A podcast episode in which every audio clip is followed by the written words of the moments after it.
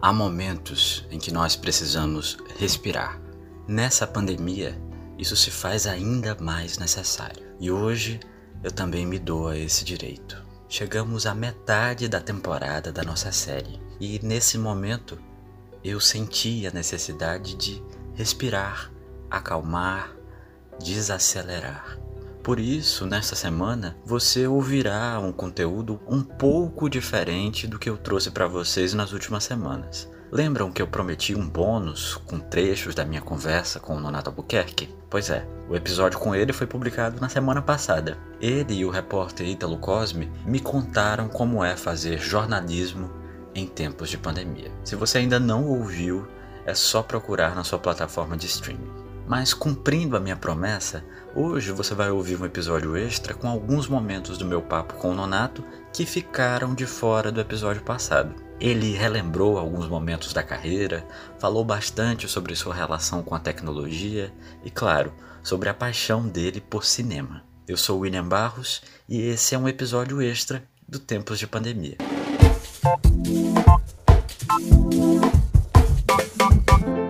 Nonato Albuquerque é uma das figuras mais conhecidas do jornalismo cearense. Já são 50 anos de carreira. Ele já acompanhou inúmeras coberturas ao longo desse tempo. E claro, aos 71 anos de idade, ele já tem muita experiência de vida. Pensando nisso, eu perguntei a ele: Você viu alguma coisa parecida com essa pandemia? Ou você está vivendo um momento tão novo quanto o que eu estou vivendo? Não, nunca tinha visto algo tão para parar o mundo assim, nunca.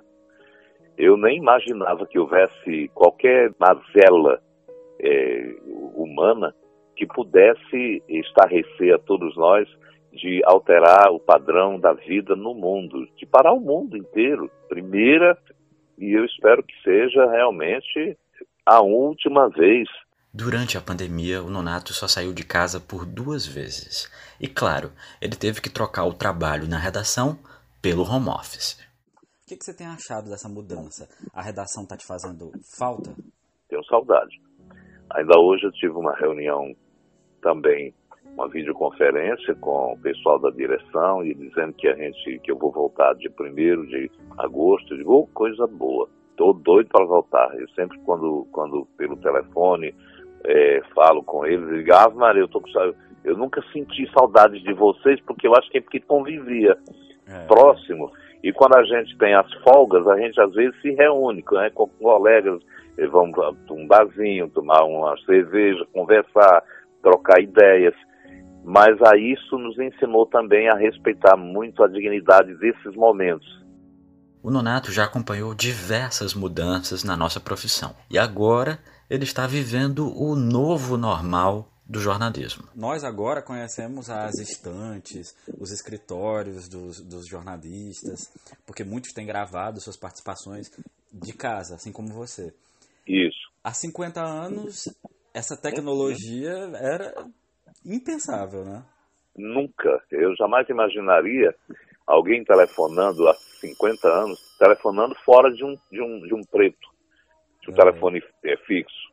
Sim. Quando foi um dia, eu, eu assisti, ainda estava na redação do, do, do Povo, eu assisti o doutor Demócrito, Demócrito Duma, é, chegar no carro e conversar num telefone. Olha, foi muito antes da massificação do celular. É. E aquilo me chamou a atenção. Se ele está conversando, esse telefone fala? é. E eu não, eu não quis, ele estava muito ocupado, eu não quis falar. Mas depois eu perguntei à pessoa, rapaz, o doutor Lenalco estava conversando pelo telefone de dentro do carro. O que é aquilo? Foi o primeiro sinal de que a, a telefonia móvel já está começando em Fortaleza. E chegou primeiro para essas pessoas que tinham a possibilidade de adquirir fora. Né? Quando eu vim adquirir o primeiro celular, só servia para falar. não servia nada. É. Só servia, era aquele tijolão. Uhum. Era o velho tijolão. E para você ver como a, a, dinâmica da vida é rápida, ágil, do tijolão de antigamente para os, os modernos celulares de hoje, smartphones, é anos-luz.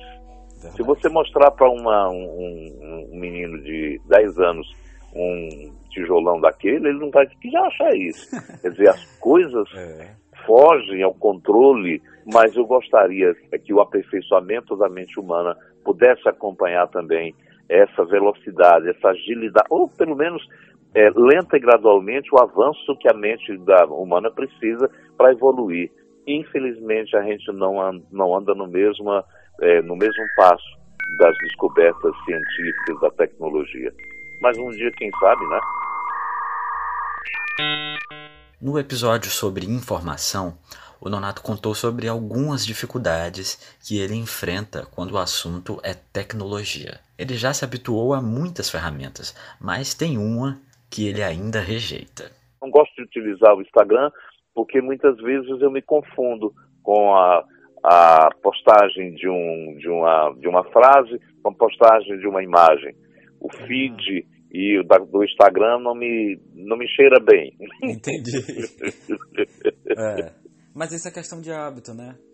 É, é de, de repente eu não sabia nem pegar num computador e hoje já pelo menos já levo de um lado para o outro. Mas se hoje a tecnologia facilita o trabalho do Nonato, houve um momento em que ela gerou problemas. Eu estou falando de um erro que ele cometeu quando ainda era estagiário de uma rádio no interior do Ceará. Ele tinha apenas 15 anos e precisava escutar outras emissoras para coletar as notícias internacionais a, a, a, onda na frequência no interior fugia muito. E aí deu o Globo no ar em edição extra. Eu corri, apertei o gravador e a rádio entrou e disse: faleceu esta manhã em Londres. Aí sumia o som. Lá pra Elizabeth foi decretado de três dias. E aí deu a notícia, completou para papai. E aí eu chamei o locutor: Rapaz, a rainha Elizabeth morreu. Morreu? Rapaz, vamos lá.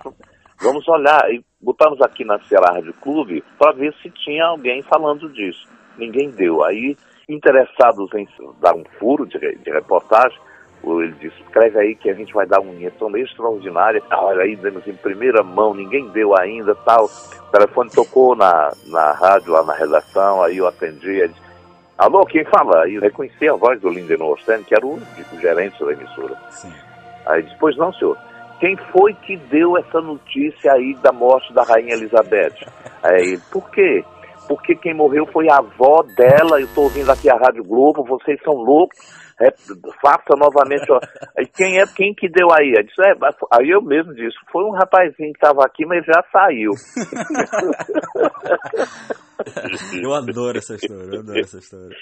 Acontece essa história tantas vezes. Mas olha que falar de morte que não morreu a rainha tá segura até hoje. Mas a carreira do Nonato no rádio começou um pouco antes disso, por volta dos 13, 14 anos. Naquela época, ele ainda trabalhava com outra coisa. Eu era, eu era o varredor de manhã, cuidando de varrer a coletoria, espanar. Eu estudava né? no, no ginásio Rui Barbosa, lá em Iguatu, e o professor ele me convidou, disse, você tem um texto bom, você quer ir trabalhar na rádio? E a rádio estava começando a, funcionar em Iguatu, e então quando ele falou, disse, ah, eu quero. E no outro dia eu cheguei a pedir as contas lá do seu Francisco Ayrton, disse que não queria mais trabalhar. Ele falou, o que, que aconteceu? Você está trabalhando aqui com a gente, é tão bom. Aí disse, não, é porque eu vou trabalhar na rádio. Então achei, aquilo encheu minha boca como se fosse para Hollywood. Como nada vem fácil, conseguir esse emprego não foi tão simples. O chefe do Nonato fez um desafio a ele. Você vai pegar três notícias e trazer para ver se você realmente vai, vai poder ser é, registrado. Sim. Eu saí, ainda me lembro que era um enorme buraco que tinha lá atrás da, da rádio, que eu fiz a notícia de um enorme buraco que a prefeitura não dava conta, me, é, tinha muita convivência com o prefeito da cidade, Juarez Gomes, da época, que ele, ele gostava muito de mim, e então fui lá na prefeitura e pedi para conversar com o prefeito. A secretária perguntou o que era, disse, é uma entrevista com ele. É, deixou entrar e perguntou o que era, disse, eu estou precisando de uma notícia para eu conseguir o um emprego na, na Rádio Iracema. E aí ele me deu uma notícia, ó, cheguei lá com a notícia em primeira mão. O Nonato era fã de cinema desde a infância, mas foi nessa época de estagiário em que essa paixão aumentou ainda mais. A gente ganhava um acesso gratuito ao cinema. Então toda noite eu praticamente todo filme eu ia assistir que tinha entrada gratuita e o, e o juiz de menores, o juizado não funcionava. Então assisti muito filme de 18 anos que entrava, não tinha ninguém. Quando era, quando tinha 14, 13, 14 anos. Ah, bastava ficar lá na, numa, numa fila lá em frente, é, escondido, que se é. chegasse alguém visto de menor. É as coisas que muitas vezes acontecem na, na cidade pequena, onde o dono do cinema é. era conhecido da, da minha família, me deixava às vezes entrar. Aprendi muito no cinema, aprendi muito no cinema, ainda aprendo hoje. E durante a pandemia ele está aproveitando para colocar os filmes em dia. Então prepara o caderninho e anota as dicas. Tem alguma coisa que você destaca, assim, que você viu nesses tempos e achou interessante, queria recomendar? Uhum. De, de filmes mesmo é bom. Testemunho de Acusação, um filme de Frank Capra, que é uma aula de direito.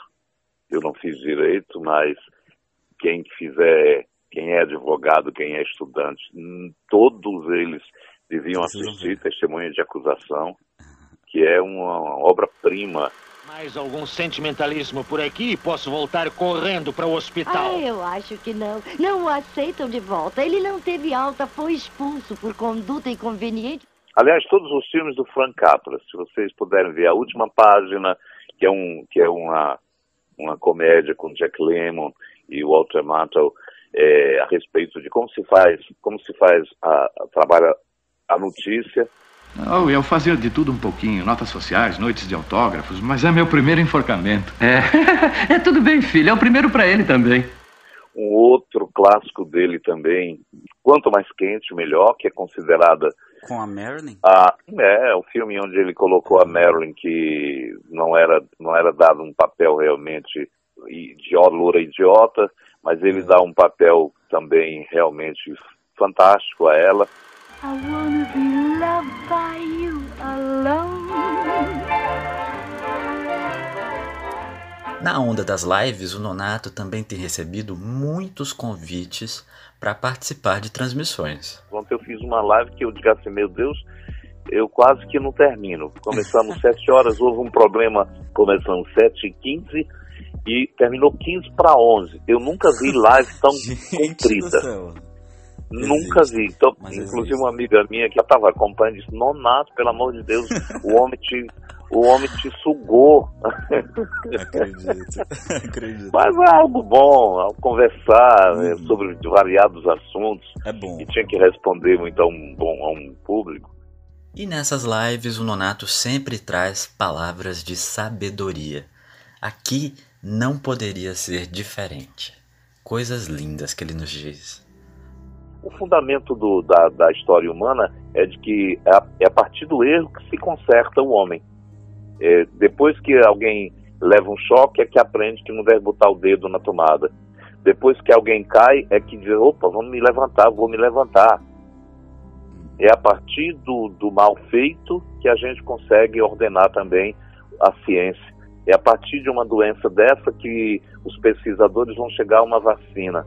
E é a partir realmente do conhecimento desse, dessa, desses profissionais que a gente vai superar tudo isso. É essa mensagem que eu gostaria de deixar eh, dessa conversa boa que tive com você. Oh, que bacana, Renato.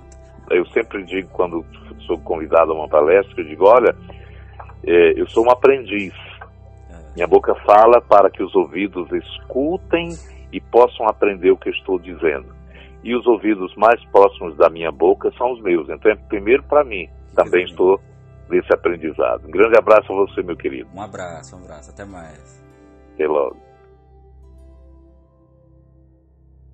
Esse podcast foi produzido e editado por William Barros. Confira mais em @budejawill no Instagram ou no Twitter.